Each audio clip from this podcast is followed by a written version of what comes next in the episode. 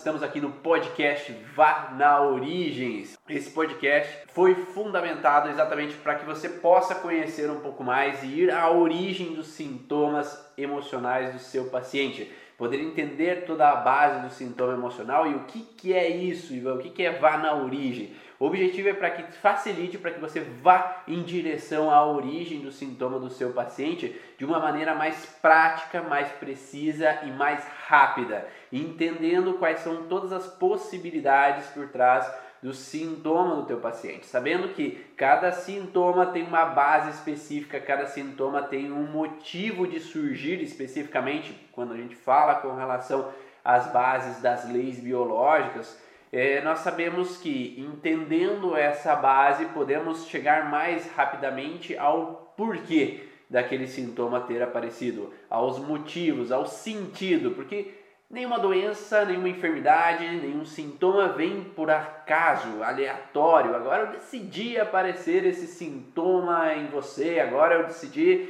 invadir você e ter um sintoma. Não, tudo tem um porquê, tem um motivo, tem um sentido biológico para aparecer. E nesse podcast de hoje, na gravação agora, nós vamos falar sobre a origem biológica, a origem emocional das viroses e das infecções bacterianas. Por qual motivo as bactérias, os micro-organismos, eles estão ali presentes no nosso corpo e acabam por desencadear alguns sintomas específicos, né? Então isso vai ser a base do podcast de hoje e vamos finalizar colocando então os principais sintomas que o ser humano pode desencadear ou estar presente junto a micro-organismos, por que eles podem estar presentes em um determinado momento e para que você possa entender o que está acontecendo no dia a dia de hoje e, e as pessoas, por que elas estão apresentando os sintomas que estão apresentando. Bom dia a todos, boa tarde para quem está assistindo depois ou boa noite, independente do horário que você está vendo aqui. Bom dia, Lívia, Dani, Andrei, bom dia, Luciano Irata, bom dia, bom dia a todos que entraram aí. Então, a base que nós precisamos compreender de início é o seguinte: antes de mais nada, nós sabemos que quem habitava o planeta Terra antes do ser humano são os micro-organismos. Os micro-organismos são os primeiros seres a habitarem o planeta.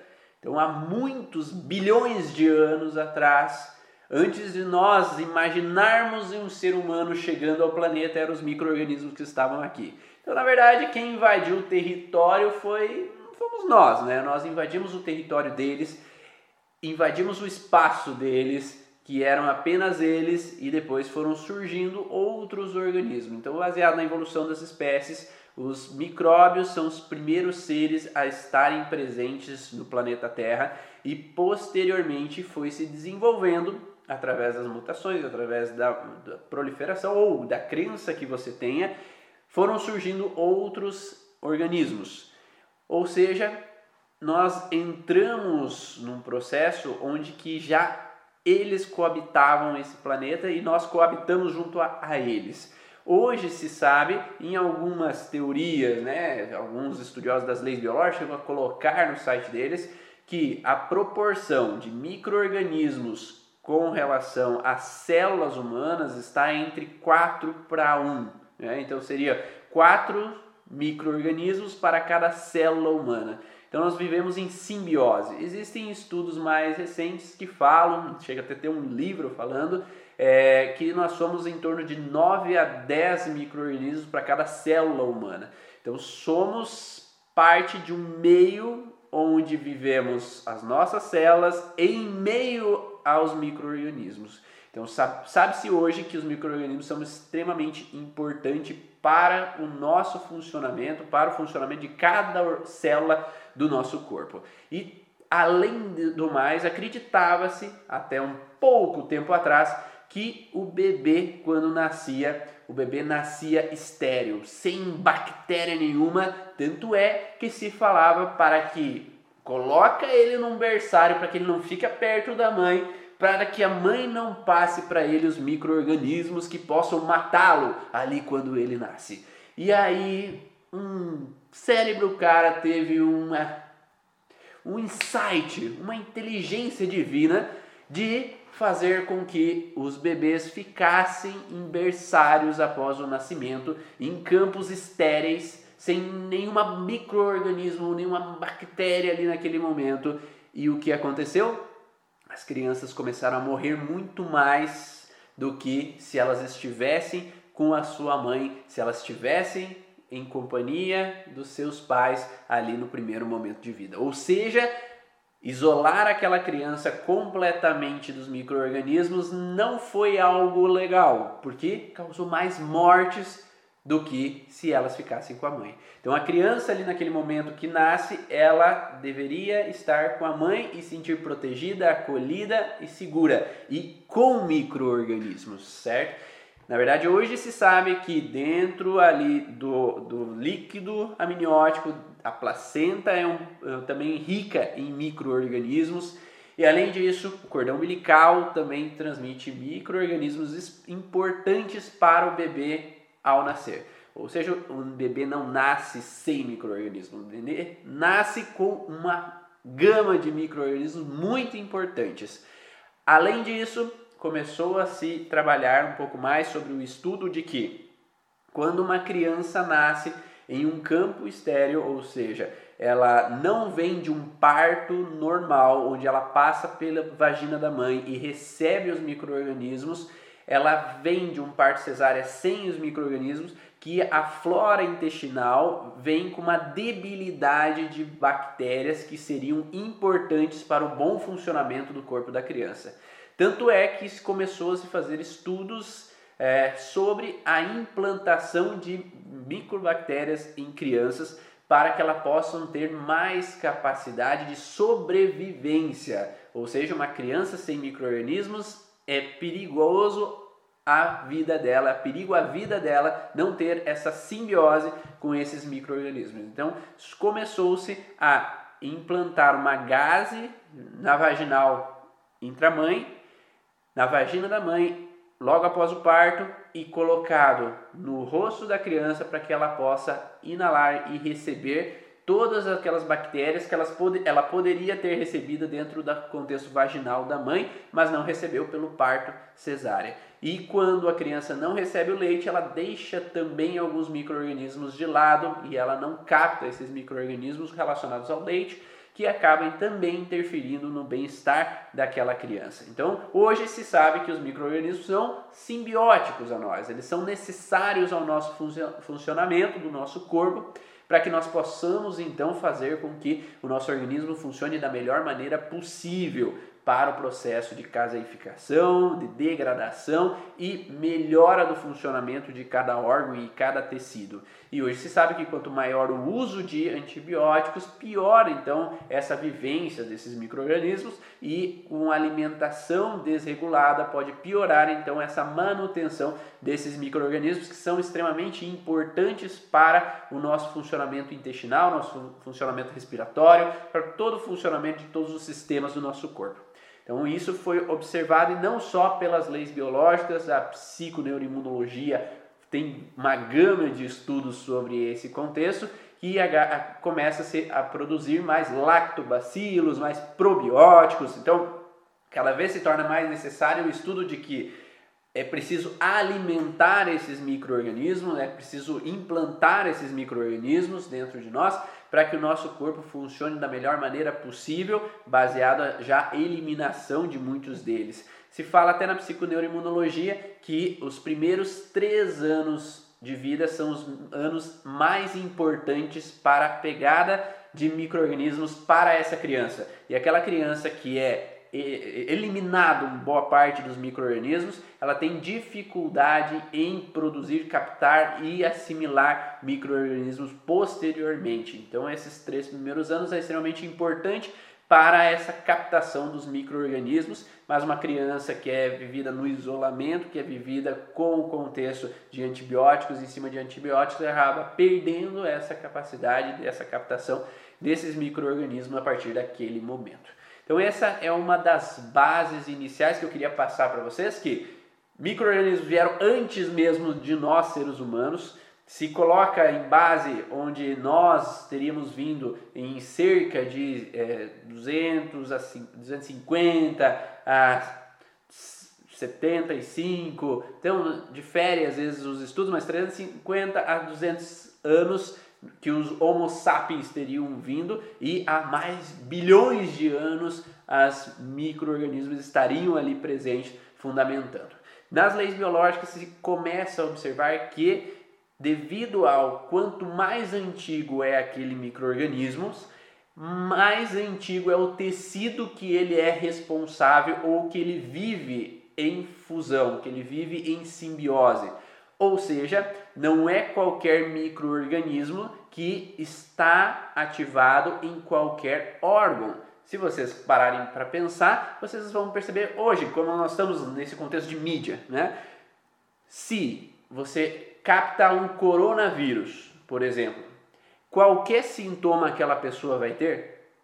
Não, hoje se fala que os sintomas relacionados ao coronavírus são sintomas mais relacionados ao trato respiratório. Mas se a gente pudesse engolir o coronavírus, vamos dizer, eu coloquei na boca. Se eu coloquei na boca, por que, que eu não posso engolir e ter um problema estomacal né, com relação ao coronavírus? Então, se eu capto aquele vírus, por que, que ele tem que ativar um sintoma respiratório e não digestório? Por que, que a maioria das pessoas não estão tendo outros sintomas além do contexto relacionado à parte é, respiratória. Então, por que, que principalmente o contexto respiratório está sendo afetado? Porque o vírus ele tem um contexto de surgimento mais a, a, nos últimos anos, digamos assim, relacionado aos milhões de anos, os bilhões de anos que existem os micro-organismos. Então, como os vírus são, são os micro-organismos mais recentes, eles estão em geral, sendo em simbiote, simbiose no funcionamento através dos tecidos do ectoderma, embriologicamente, os tecidos mais novos do neocórtex, do neoencéfalo. Então, esses tecidos do neoencéfalo estão relacionados principalmente às, aos vírus. Então, esses tecidos afetam brônquios, laringe, por isso estão relacionados à parte então respiratória. Por isso que se fala que existe falta de ar em geral. Por isso que se fala com relação a um contexto de nariz, porque a mucosa nasal é um tecido ectodérmico. Então ele pode desencadear esse tipo de fragilidade. Mas se eu coloco na boca, não poderia ter aftas também? É tecido ectodérmico, também poderia ter esse sintoma, mas é mais, o vírus está mais vinculado à parte respiratória. Então, se nós fôssemos pensar que se é um vírus e ele nos faz mal, ele nos invade, nos ataca, ele poderia causar todos os sintomas do nosso corpo. Mas não, ele vai mais direcionado aos tecidos ectodérmicos, mas principalmente parte respiratória. Ou seja, cada microorganismo é especializado em um tecido específico, é especializado em uma região específica. Da mesma forma que a tuberculose, né, é, os afetos, que é afetado pela bactéria tuberculosa, ela está direcionada principalmente aos tecidos de endoderma, os tecidos do cérebro antigo na embriologia, como essa bactéria é uma das mais arcaicas que existe, nossos tecidos mais arcaicos que servem para nossa sobrevivência são aqueles que estão vinculados em simbiose a esses microorganismos da tuberculose. Então não é qualquer tecido que vai desencadear uma tuberculose, não é só pulmão, pode ter tuberculose em outras regiões do corpo, mas é, há uma alteração específica relacionada aos tecidos mais antigos, do cérebro antigo. E essa relação ela se estende a todos os tecidos. Então, inicialmente se fala que os tecidos endodérmicos eles têm uma base vinculadas a, a fungos, micobactérias e bactérias, é de uma certa forma, bactérias mais antigas elas podem direcionar ou alterar em fusão ali, estar presente na alteração daqueles tecidos mais antigos. As bactérias mais novas, as bactérias que são mais no cérebro novo, elas afetam tecidos vinculados mais à substância branca do cérebro, que tem o centro de controle relacionado à parte estrutural do nosso corpo, que são os ossos, musculatura, a parte relacionada ao ovário, testículo, a parte relacionada ao rim também, estão nesse contexto então de substância branca, que estão o centro de controle relacionado então aos tecidos vinculados ao mesoderma. Então esse mesoderma, que é dito mesoderma novo, ele está direcionado às bactérias. E os vírus estariam então em fusão aos tecidos relacionados à parte ectodérmica, que é uma parte do cérebro novo, né, que tem os centros de controle desses tecidos ectodérmicos. Então sempre tem uma relação de cérebro órgão e um microorganismo específico. Então, endoderma estaria mais vinculado a essas micobactérias ou fungos mais antigos, que seriam os primordiais na, na evolução das espécies, e estaria no centro de controle no tronco cerebral. Agora, os tecidos relacionados ao mesoderma antigo, que estão relacionados à proteção, também fungos, micobactérias e bactérias mais antigas estariam relacionados. Então, se nós tivermos um contexto de proteção de derme, então a derme que fica logo abaixo da epiderme, eu me senti atacado sobre a minha pele, perfurado a minha pele, vão surgir então ou micobactérias mais antigas ou fungos nessa região da derme que vão aparecer então no meu corpo devido a alguns motivos que eu vou falar logo em seguida.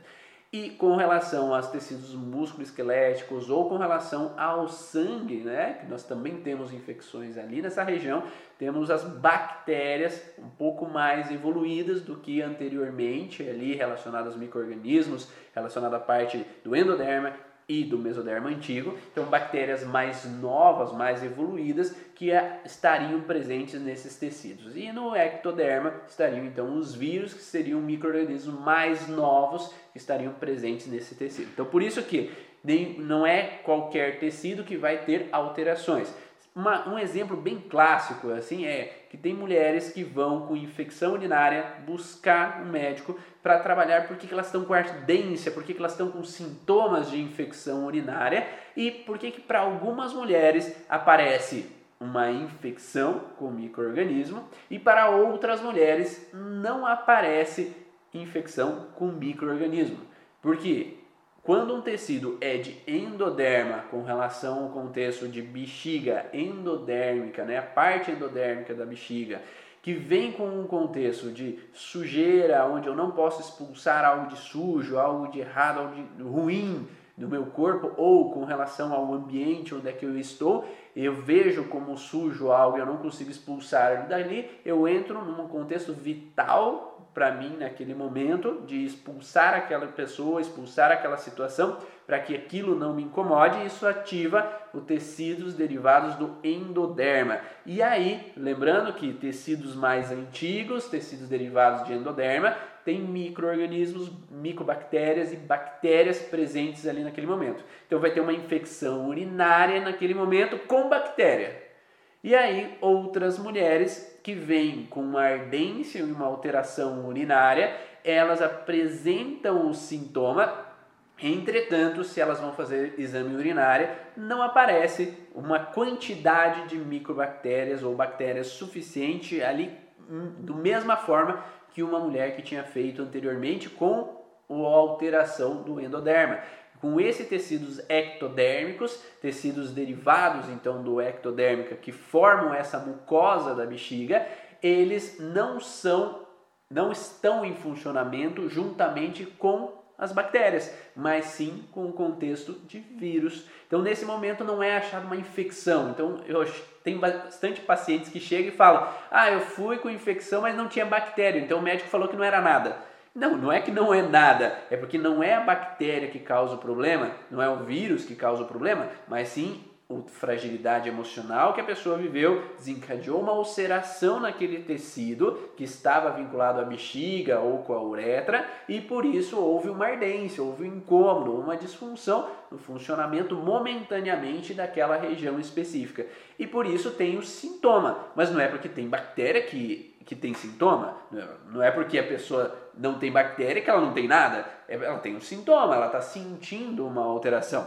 Só que geralmente se bota a culpa no que vê. Então, se eu vejo uma bactéria, é culpado. Se eu não vejo nada, não tem nada. E não é que não tem nada, a pessoa está sentindo uma alteração e uma disfunção. E quando a gente entende esse princípio, a gente sabe distinguir. Então, se não há microorganismos, micobactérias ou bactérias, temos uma propensão em pensar em algo vindo então do ectoderma nesse tecido especificamente, tá? Então, espero que tá dentro, esteja dando para entender esse princípio, essa relação.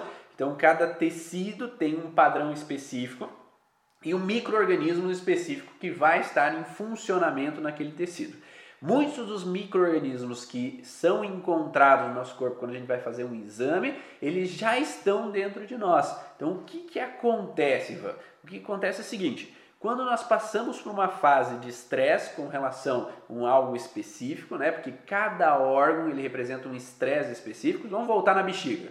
Se aquela mulher está vivendo algo de sujo, de errado, que ela não consegue expulsar algo, não consegue expressar algo, não consegue afastar um problema, jogar uma sujeira para fora da vida dela em algum determinado momento, e isso vincula para ela com relação à bexiga, ela vai ter em fase de estresse uma proliferação de células na bexiga. Por que uma proliferação de células? O cérebro ele vai tender a pensar que existe um problema que eu preciso expulsar, mas eu não estou conseguindo. Mas em fase de estresse, em geral, a gente não tem sintomas. Em geral, existem órgãos que apresentam sintomas, mas em geral, a grande maioria dos nossos órgãos não apresentam sintoma em fase ativa de estresse. Por quê? Se eu estiver em estresse com alguma situação onde eu tenho que atacar, onde eu tenho que fugir, onde eu tenho que me proteger, proteger de algo, se eu tiver um sintoma, eu vou perder a minha capacidade e habilidade de me defender e me proteger quanto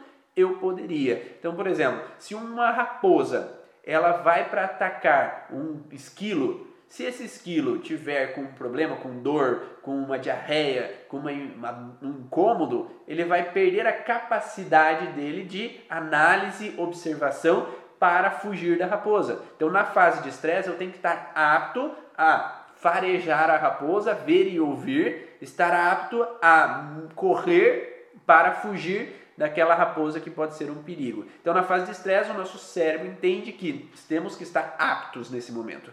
Só que não quer dizer que quanto mais tempo a gente fica nessa fase de estresse, há mais disfunção naquele órgão, sem sintoma em geral, mas uma disfunção. Então, com relação à, submucosa da bexiga ou com relação à parte do trígono da bexiga, há uma proliferação de células. Quanto mais tempo eu passo na fase de estresse, maior a proliferação de células, chegando a um tumor, por exemplo, na região da bexiga. Então, essa proliferação em fase de estresse pode ser pequena, pequena quantidade de células, pode ser grande, uma grande quantidade de células proliferadas na fase de estresse. Só que o nosso cérebro, o nosso corpo não é burrinho, não. Se proliferou células, algum momento a gente vai ter que eliminar essa quantidade de células que foi aumentada na fase de estresse. Então, ao mesmo tempo na fase de estresse que aumenta o número de células, aumenta o número de microorganismos que são responsáveis para, pela degradação, caseificação daquele tecido que foi proliferado. Então, em fase ativa de estresse, é aumentado o número de bactérias. As bactérias já estão ali no nosso corpo, só que elas são multiplicadas em fase ativa de estresse. Então nós temos uma pequena gama, às vezes, em um momento, e agora nós temos um montante de micro-organismos, microbactérias ou bactérias, que são proliferadas em fase ativa de estresse. Mas elas estão inativas, elas não estão operantes e funcionando na fase ativa de estresse. Elas estão simplesmente stand-by. Estou proliferando à medida que prolifera a massa do tecido, à medida que prolifera o número de células, prolifera o número de micro-organismos, mas eles estão inativos. Agora, a partir do momento que a, a, de, a saída do estresse, ou seja, o enfim eu expulsei aquele marido que era um estorvo na minha vida, na minha casa, que eu não aceitava, ou que aquela mulher que estava invadindo o meu território, querendo botar, querendo mandar na minha vida, ou querendo pegar o meu esposo, querendo tomar o que é meu, aquela sujeira que estava acontecendo, que eu não conseguia afastar, expulsar, agora solucionou.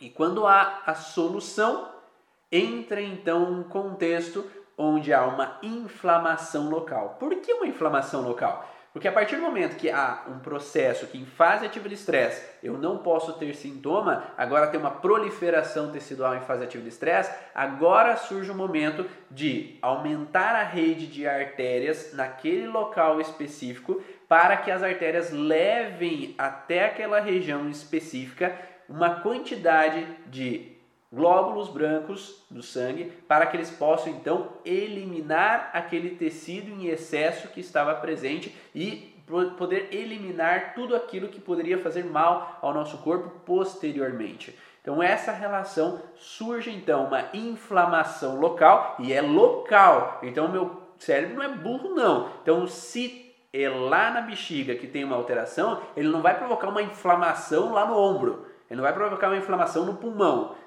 a alteração é na bexiga, então há uma vasodilatação, um aumento do calibre de vaso lá naquela região, um aumento de sangue naquela região, uma inflamação local para levar todas essas substâncias brancas do, do sangue para aquela região, para que possa então eliminar e auxiliar no processo. Sendo um processo inflamatório, é um campo propenso e nutritivo para as bactérias poderem trabalhar. Então as bactérias funcionam principalmente em campos inflamatórios e com pH baixo, então campos ácidos. E como dá o campo ácido? Com relação à fase de estresse, nós estamos em simpaticotonia e a fase pós-estresse em parasimpaticotonia. E essa fase parasimpática ou hiperparasimpática propicia um campo ácido para aquelas bactérias entrarem em operação. Ou seja, agora elas começam a ficar ativas pelo campo ácido e pelo processo inflamatório. E antes elas estavam em um grande número, mas inativas. Agora elas estão operantes. E para que, que elas vão servir nesse tecido endodérmico? Porque elas, elas vão auxiliar a degradar aquele tecido que estava aumentado em fase ativa de estresse. Então esse tecido que estava proliferado, ele vai ser agora com o auxílio dos micro-organismos das bactérias, ser necrosado, caseificado para ser eliminado. Né? Então é esse momento que surge então a necessidade das microbactérias, bactérias para degradação e auxílio. Quando não há micro-organismos, não há microbactérias ou bactérias, há, ninguém vai degradar aquele tecido, não tem microorganismos para degradar o tecido. Então, por isso que surgem cistos ou tumores encapsulados. Tecidos que são encapsulados, surge a manutenção de um cisto, porque não há quem elimine aquele cisto, porque nós eliminamos as nossas bactérias através de alimentação precária, através é, de antibióticos, através de substâncias que fizeram mal ao nosso corpo e destruíram essas bactérias que deveriam estar lá. Agora, se nós falarmos do contexto viral, lembrando que eu falei anteriormente que os vírus entram num tecido mais novo, né? são, seres, são micro-organismos mais evoluídos, então entram relacionados aos tecidos do cérebro novo, principalmente de tecidos derivados do ectoderma, que são principalmente as mucosas do nosso corpo e aqui falando no processo respiratório, os brônquios, a laringe, a parte então relacionada à parte nasal, a mucosa da boca, são diretamente relacionados a essa parte ectodérmica. Se nós falarmos do ectoderma, ele tem um funcionamento diferente baseado na terceira lei biológica. Quando vivemos uma situação emocional, esse o cérebro liga um alerta e também, em geral, não há sintomas em fase ativa de estresse. Porque, de novo, se a gente está em estresse, em perigo, eu tenho que ter capacidade de racionalizar e capacidade de fugir ou evitar ou confrontar uma ameaça que está acontecendo ao meu redor. Só que se eu não consigo, esse tecido, ao invés de proliferar massa, proliferar células, como ocorre nos tecidos derivados então da parte endodérmica, aqui no cérebro novo eles provocam uma necrose tecidual. Por que necrose nesse momento? Porque os tecidos endodérmicos, que eu falei anteriormente, eles têm a necessidade como glândulas em geral ou absorção em geral. Então, quando eu entro numa frustração, aquelas glândulas têm que produzir mais hormônios ou têm que produzir mais saliva, têm que produzir mais líquido como uma necessidade de proteção ou aquelas glândulas ou aqueles tecidos têm que absorver melhor, como absorver mais alimento, porque eu estou em perigo de faltar, então eu tenho que aumentar o número de células para absorção melhor. Agora os tecidos do ectoderma estão direcionados principalmente a tecidos relacionados à parte de ductos. Então os ductos que liberam da glândula a saliva. Então os ductos são ectodérmicos, a glândula é endodérmica, mas o ducto que expõe para fora a saliva é ectodérmico. Ele tem que liberar aquela saliva. Ou os ductos que saem da tireoide para o sangue são ductos ectodérmicos. Então eles têm que levar através daquele cânula aquela hormônio para a região sanguínea. Ou os brônquios, eu tenho que levar o oxigênio em direção ao pulmão e o dióxido para fora. Então eu tenho um ducto ali para captação ou eliminação do oxigênio. Como principalmente são ductos essas regiões, tem que vamos falar mesmo da nasal, né? Na parte nasal é uma entrada também de cheiro, odor ou oxigênio ou ar. Então, se eu tenho um conflito relacionado a um contexto nasal ou contexto pulmonar nesse momento, se eu tenho uma dificuldade expelir o ar, por algum motivo. Então, quando nós falamos de brônquios, tem uma sensação de ameaça no meu território. Quando nós falamos do mundo animal, se um cachorro vê uma ameaça no seu território, qual é das primeiras coisas que ele faz? Não é latir. Latir é expelir o ar do pulmão para fora, dissuadindo o meu inimigo. Nesse contexto de não poder expelir o ar, eu entro numa incapacidade de expulsar um inimigo que está me rondando naquele momento. E essa incapacidade faz com que o cérebro pense que nós temos que aumentar os brônquios para aumentar a capacidade de expulsão de ar. Só que nessa fase ativa de estresse há uma necrose então dos brônquios para uma tentativa do inconsciente de aumentar o calibre do brônquio para que possa expulsar mais facilmente o ar do pulmão. E nesse sentido, a tentativa, o sentido biológico da necrose de brônquio é aumentar essa capacidade de expelir o ar e dissuadir o inimigo que está rondando as bases do meu território em fase de estresse. Então, em geral, eu não vou ter sintomas em brônquios, mas porque a tentativa é aumentar aquele calibre. Da mesma forma, nos ductos do seio, ductos tireoidianos, ductos relacionados aos ductos salivares aumenta-se o calibre do vaso, ou seja, necrosa o tecido do ducto, para aumentar o calibre para expulsar mais saliva, expulsar mais tiroxina, expulsar mais leite, para ser mais capaz então de eliminar aquele líquido que é, naquele momento de fase ativa de estresse, importante para a sobrevivência daquela pessoa. Então, o sentido do, do corpo é auxiliar na fase ativa de estresse para resolver o mais rápido possível aquilo que está acontecendo. Qual é o problema? O problema é que nós, como seres humanos, às vezes permanecemos demais no conflito. O animal não. O animal está em estresse, ele dá um jeito de resolver, ou fugindo, ou atacando. Isso na selva, né? O animal de, de doméstico já é totalmente oposto a esse processo. Mas na selva há uma relação de atacar ou fugir automaticamente, depois de minutos, eu já saí daquele estresse voltei à vida normal. Né? Mas o ser humano, ele permanece muito tempo em uma situação, porque é como se eu não posso resolver isso, eu não posso falar isso, eu não esqueço o que aquela pessoa me fez, me falou, eu ainda tenho medo daquela situação porque ainda vai acontecer de novo, eu ainda estou preocupado. Então a gente, ao invés de minutos que a gente passaria nessa fase como os animais, a gente passa dias, anos décadas às vezes, frustrado com uma determinada situação sem resolvê-la.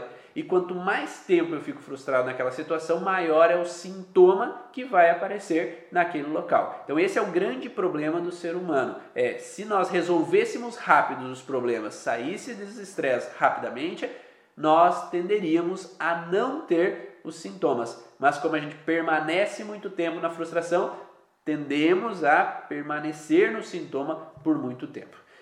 Pensando então nesse contexto, fase ativa de estresse dos tecidos derivados do ectoderma, necrose na fase ativa de estresse, na fase pós-estresse, na fase ativa de estresse estão proliferando de novo.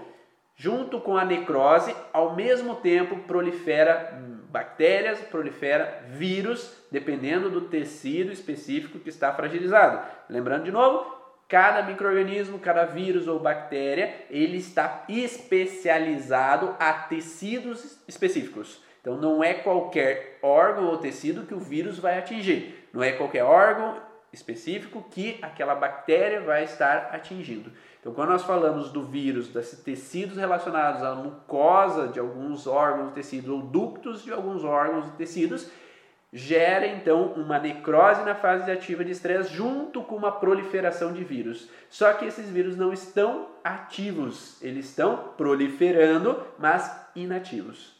Agora, quando a gente entra na fase pós-estresse, que é uma fase inflamatória, baixa de pH, com uma paras, hiperparasimpaticotonia, Agora sim, isso, esse processo ativa o vírus ou ativa a bactéria que já está no nosso corpo e faz com que o organismo entre em disfunção, né? ou seja, inflamação. Só que não é a bactéria ou o vírus que provocou a inflamação, vocês entenderam? Quando entramos na fase PCL, que é a fase pós-estresse, hiperparasimpaticotonia, o nosso organismo está funcionando nesse processo inflamatório para que agora possa reestruturar aquele tecido que estava necrosando na fase ativa de estresse. Agora o vírus surge para a necessidade como se ele fosse um pedreiro. Ele vai jogar o cimento por cima daquela necrose tecidual. Então ele vai auxiliar a fechar aquelas ulcerações, aquelas necroses que estavam tendo para reorganizar aquele tecido que estava antes na fase de estresse sendo alterado. Quanto mais tempo eu passo na fase de estresse, maior é o sintoma quando eu saio da fase de estresse. Então, por isso que há sintomas grandes e há sintomas pequenos. Algumas pessoas têm uma tossezinha, outras têm uma pneumonia. Então, isso vai diferenciar a intensidade e também se os canais coletores do rim estão afetados ao mesmo tempo. Quando os canais coletores do rim estão afetados ao mesmo tempo, há um edema local maior do que precisaria. Né? Então, na fase PCL, pós-estresse, há um edema muito grande local que pode desencadear um sintoma maior ainda do que se não tivesse esse edema. E os canais coletores do rim estão afetados quando uma pessoa vive uma sensação de isolamento, de abandono, de sentir só, em meio do nada, em meio de situações. Ou seja, se uma pessoa ela entra num estado febril, de febre, de gripe, e ela está isolada no hospital, ela tende a ter uma alteração com relação aos canais coletores do rim, desencadeando uma sensação de isolamento, não, os meus não estão aqui por perto, eu não posso estar junto dos meus. Ou mesmo, pensa só uma pessoa que, por exemplo, é um brasileiro que está morando lá na Itália e agora ele está em isolamento longe da família. Então ele pode ter uma sensação de alteração com relação aos canais coletores do rim, que vai desencadear um senso de abandono, uma sensação de solidão, que ao, quando ele tem uma febre, quando ele tem um sintoma, tende a ter um aumento do sintoma e provocar então um sintoma maior do que precisaria ali naquele momento. É uma possibilidade que pode desencadear então nesse sentido para essa pessoa que está vivendo a associação entre canais coletores do rim junto com o contexto, por exemplo, de ameaça, porque todos nós estamos de uma certa forma vivendo esse senso de ameaça. Então existe um inimigo que está chegando próximo e está representando uma ameaça e eu tenho que estar pronto para me defender. E isso vai sim, perante o contexto emocional, fragilizar os órgãos e alguns tecidos e aí, quando eu entro numa fase mínima de relaxamento, eu posso desencadear o sintoma. Ah, Ivan, mas o sintoma ele só vem na fase PCL? Não necessariamente. olha só, pense uma coisa. Quando nós estamos num pico hipersimpático tônico, ó Dani, você me perguntou isso esses dias atrás, olha só, se nós estamos num pico hipersimpático tônico, nós temos um alerta, uma adrenalina intensa e um pico intenso de estresse. E olha o que eu encontro nos meus pacientes. Em fase ativa de estresse intensa, no pico do estresse. Então, deu três dias e eu estou possesso com alguma situação, eu estou estressado imensamente com uma situação. Então, vamos, vamos dar uma hipótese aqui. Ah, briguei com a minha esposa há 10 dias atrás.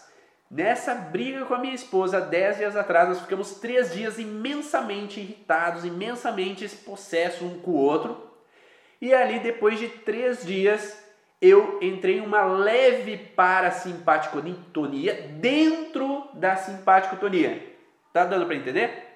Eu estou numa hipersimpaticotonia, agora eu tive uma pequena parasimpaticotonia dentro do processo de hipersimpaticotonia. E essa pequena fase de parasimpaticotonia, lembra que a, no, na, lei bio, na segunda lei biológica, no efeito ali do processo da, da lei bifásica da natureza, fase ativa de estresse para fase pós-estresse, nós temos é, como se fosse um processo cardíaco, né? Então sobe e desce o picozinho ali na fase de estresse. Então, quando eu estou em hiperpico, eu estou no estresse grande. Agora, eu relaxei um pouco dentro da simpaticotonia. Eu não entrei em hiperparasimpaticotonia ainda. Mas só esse fato de diminuir um tanto do processo hipersimpaticotonia, que a Denise me perguntou também isso, tá? Só de diminuir um pouco esse hipersimpaticotonia, eu já posso ter sintoma. Tá? Então eu tenho uma pequena parasimpaticotonia dentro da hiperparasimpaticotonia. Eu não saí, eu reduzi a intensidade daquela hipersimpaticotonia. Agora eu e a Denise estamos melhor, mas ainda tem uma pequena faisquinha ali acontecendo, então eu não entrei em hiperparasimpaticotonia, mas eu estou numa menor hipersimpaticotonia. E aí eu começo a ter o sintoma. Agora, dois dias atrás, a gente conversou, dialogou e expressou tudo que precisava expressar, e agora a gente relaxou por completo, entrou numa hiperparasimpaticotonia agora sim tem um sintoma um pouco maior. Mas não quer dizer que ali, naquela parasimpaticotonia, dentro da hiperparasimpaticotonia, eu já não comecei a ter sintoma. Então, isso que eu encontro em alguns pacientes, tá? E para você que trabalha ali com relação às leis biológicas, então eu acredito e eu tenho visto em alguns pacientes que não necessariamente precisa estar em hiperparasimpaticotonia para começar a ter alguns sintomas. Uma pequena parasimpaticotonia dentro da hiperparasimpaticotonia já desencadeia uma possibilidade de sintoma. Fiquei claro? Deu para entender essa relação? Vai me dando um ok aí se está dando para entender todo esse conteúdo aí que eu estou passando para vocês, se faz sentido ou não. Então essa essa pequena baixa de hipersimpaticotonia já pode ser uma propensão a ter alguns sintomas.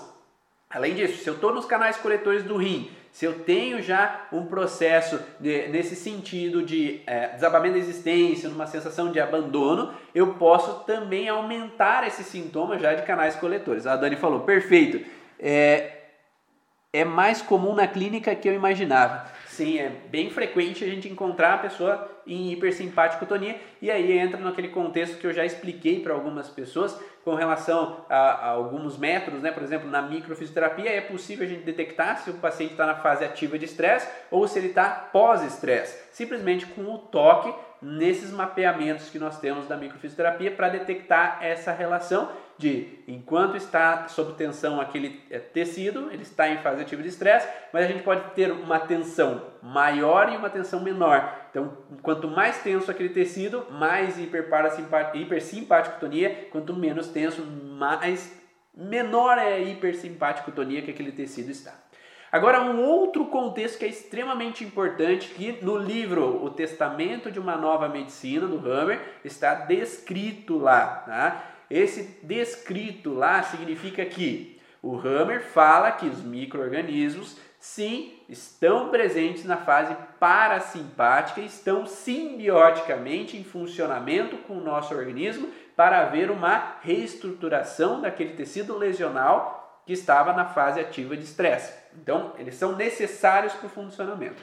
Agora ele conta uma história. Imagine os indígenas que eles estavam já acostumados com relação àqueles micro-organismos que estavam ali na floresta, que aqueles micro-organismos que estavam presentes com eles lá naquela na, na, na, casa deles, naquele ambiente que eles já viviam há muitos anos. Então todos aqueles micro-organismos da floresta, eles já tinham dentro deles, estavam em simbiose com eles e estava funcionando tudo ok. Agora chega o homem branco trazendo micro-organismos de outro lado do mundo. Então eram micro-organismos que aqueles indígenas não estavam acostumados. Eles, o corpo deles não reconhece aqueles micro-organismos que os homens brancos trouxeram para eles. E nessa passagem, quando os homens brancos trazem esses micro-organismos, os indígenas acabam sim tendo contato com esses micro-organismos que vieram do homem branco e eles tendo uma fragilidade em tecidos, porque a gente não vai ter sintomas se não tem uma fragilidade naquele tecido, ok? Então, tendo aquela fragilidade naquele tecido, eles vão ter a propensão em ter, se eles vivessem na selva tranquilos, eles tiveram um senso, vamos falar de brônquios mesmo, né? Tiveram um senso de ameaça, ah, uma onça apareceu ali nas cabanas e eles tiveram um susto, né? uma ameaça ali no território deles e isso desencadeou uma fragilidade momentânea com relação aos brônquios. Vivendo essa situação com os micro-organismos que já estavam acostumados ali, com aqueles indígenas já acostumados com aquele micro-organismo, era um sintomazinho que eles poderiam ter uma tosse, uma alteraçãozinha leve de alteração em fase de estresse, fase parasimpática, e junto os micro-organismos alterando, auxiliando no processo de reestruturação daquele tecido. Agora, se a ameaça vem com o homem branco chegando ali no território deles, e esse homem branco distribuindo esses micro-organismos micro que aquele indígena não estava acostumado, como o corpo daquele indígena não estava acostumado com aquele microorganismo, a tendência é que o sintoma que ele viria dessa ameaça no território, de não poder dissuadir, confrontar aquela ameaça, ele seria muito maior do que se fosse somente com o microorganismo que o corpo dele estava preparado. Por isso que, se nós pensarmos no contexto do coronavírus, se nós não estamos acostumados com esse vírus, com esse elemento que o vírus está trazendo, sim, a propensão é que nós possamos ter sintomas a mais do que outras pessoas. Então, outras pessoas que estariam acostumados com aquele coronavírus, né? Com aquele específico, né? Porque existem vários modelos, digamos assim, de coronavírus, mas com aquele coronavírus a gente não estaria adaptado ou o nosso corpo não assimila aquele tipo de microorganismo. Então, a tendência é que recebendo um microorganismo que o nosso corpo não está acostumado, a tendência de um sintoma maior. É a mesma coisa que a malária. Se uma pessoa vem aqui da região onde é que eu moro e vai lá para uma viagem lá na Amazônia, vai lá para alguma região e capta esse microorganismos que ele não está acostumado, ele vai ter um sintoma com uma tendência de ser maior do que se ele tivesse um sintoma simplesmente com os micro-organismos onde ele estava. Então, se ele vai com uma fragilidade pulmonar, por exemplo, eu tenho uma fragilidade pulmonar e agora eu vou lá na Itália e lá na Itália eu entro em contato com uma pessoa que tem o coronavírus. Então eu tenho uma fragilidade pulmonar, que se eu tivesse na minha cidade aqui, eu teria uma gripezinha, uma tosse. Agora eu vou lá e entro em contato com um vírus que eu não estou acostumado que não está em simbiose com o meu corpo ainda.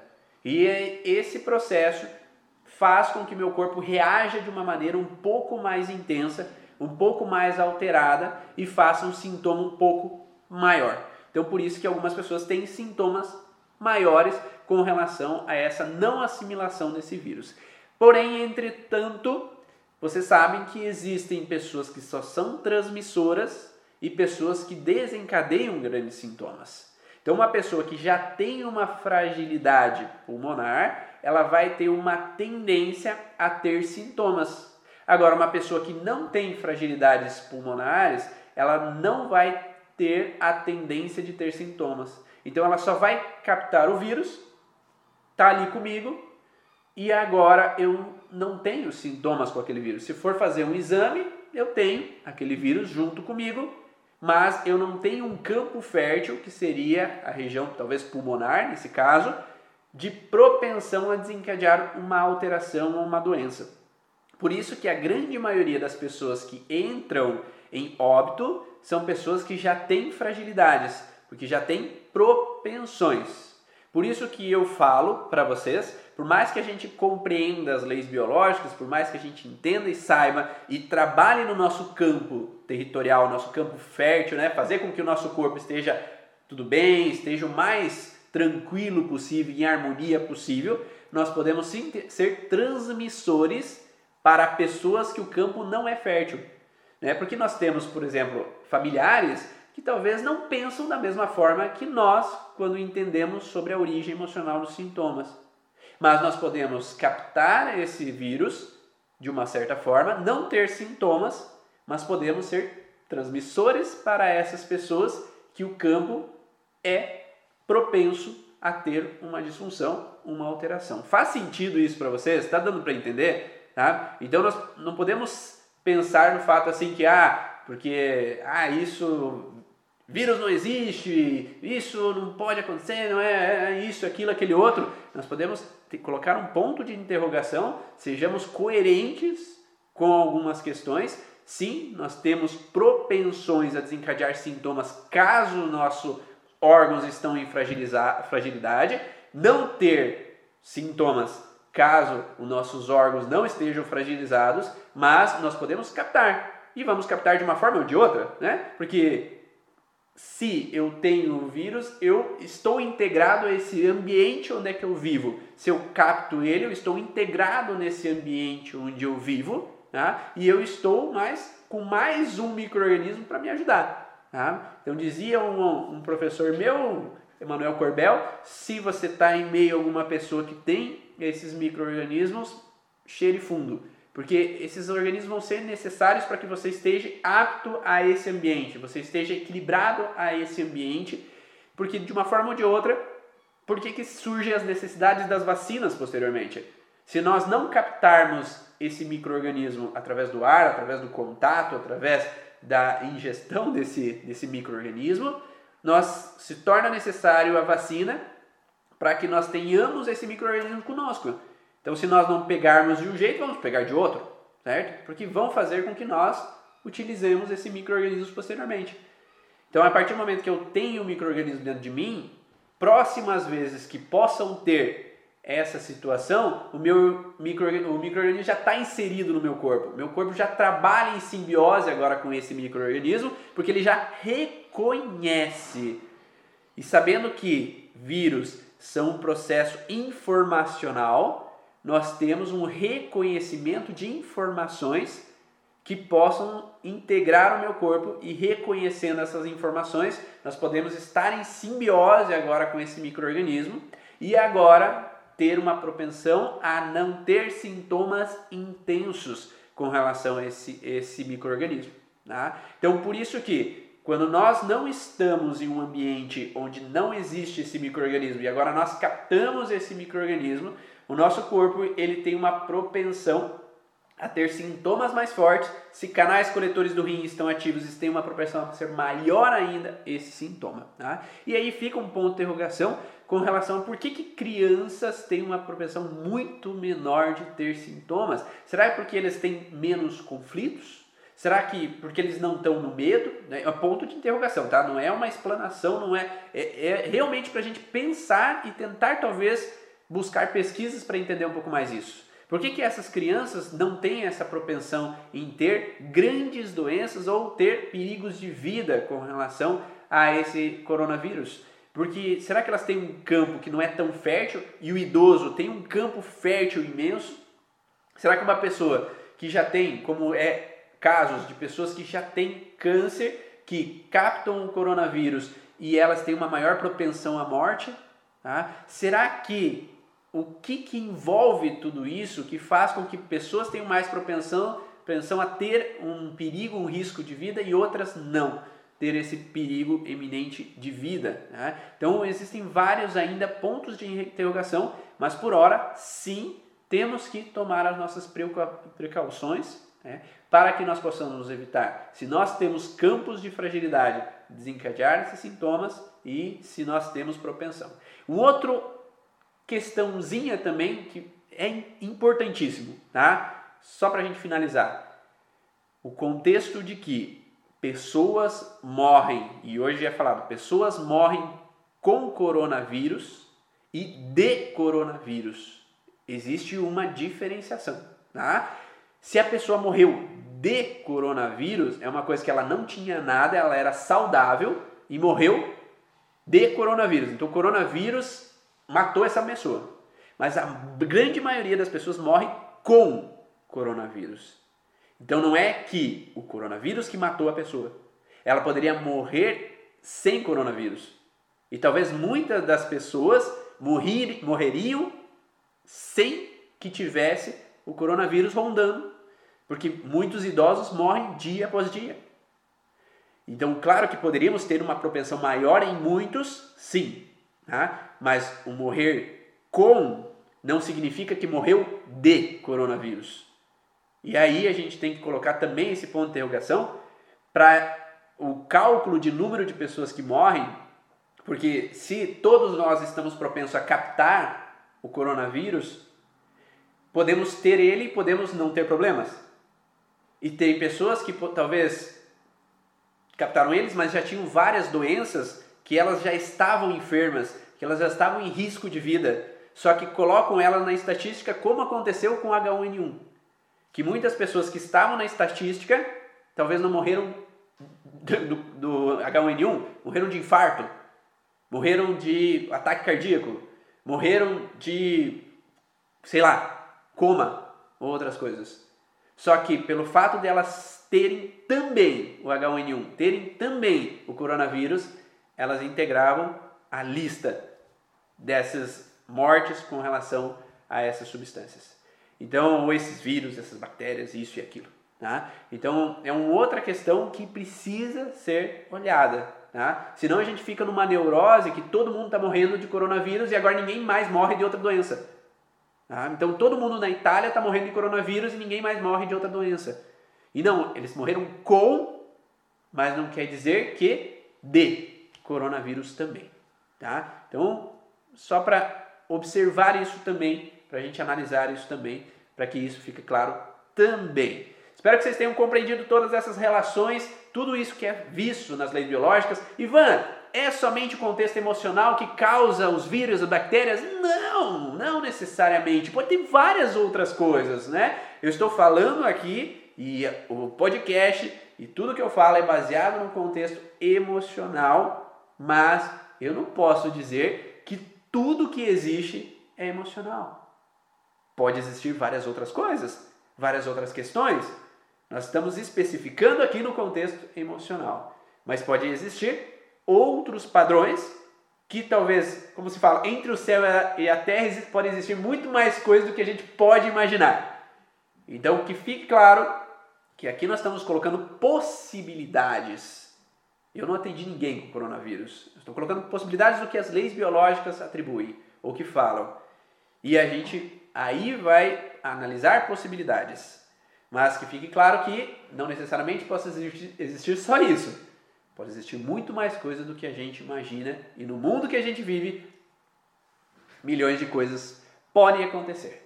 E para quem quer saber um pouco mais sobre as leis biológicas, a origem emocional dos sintomas, segunda-feira agora vai abrir a quinta turma do curso Origens Online Profissional. Nós vamos falar sobre todos os sintomas físicos do corpo, do curso Origens Profissional. Então, quem tiver interesse, só segunda e terça-feira estão abertas as inscrições para o curso Origens Profissional.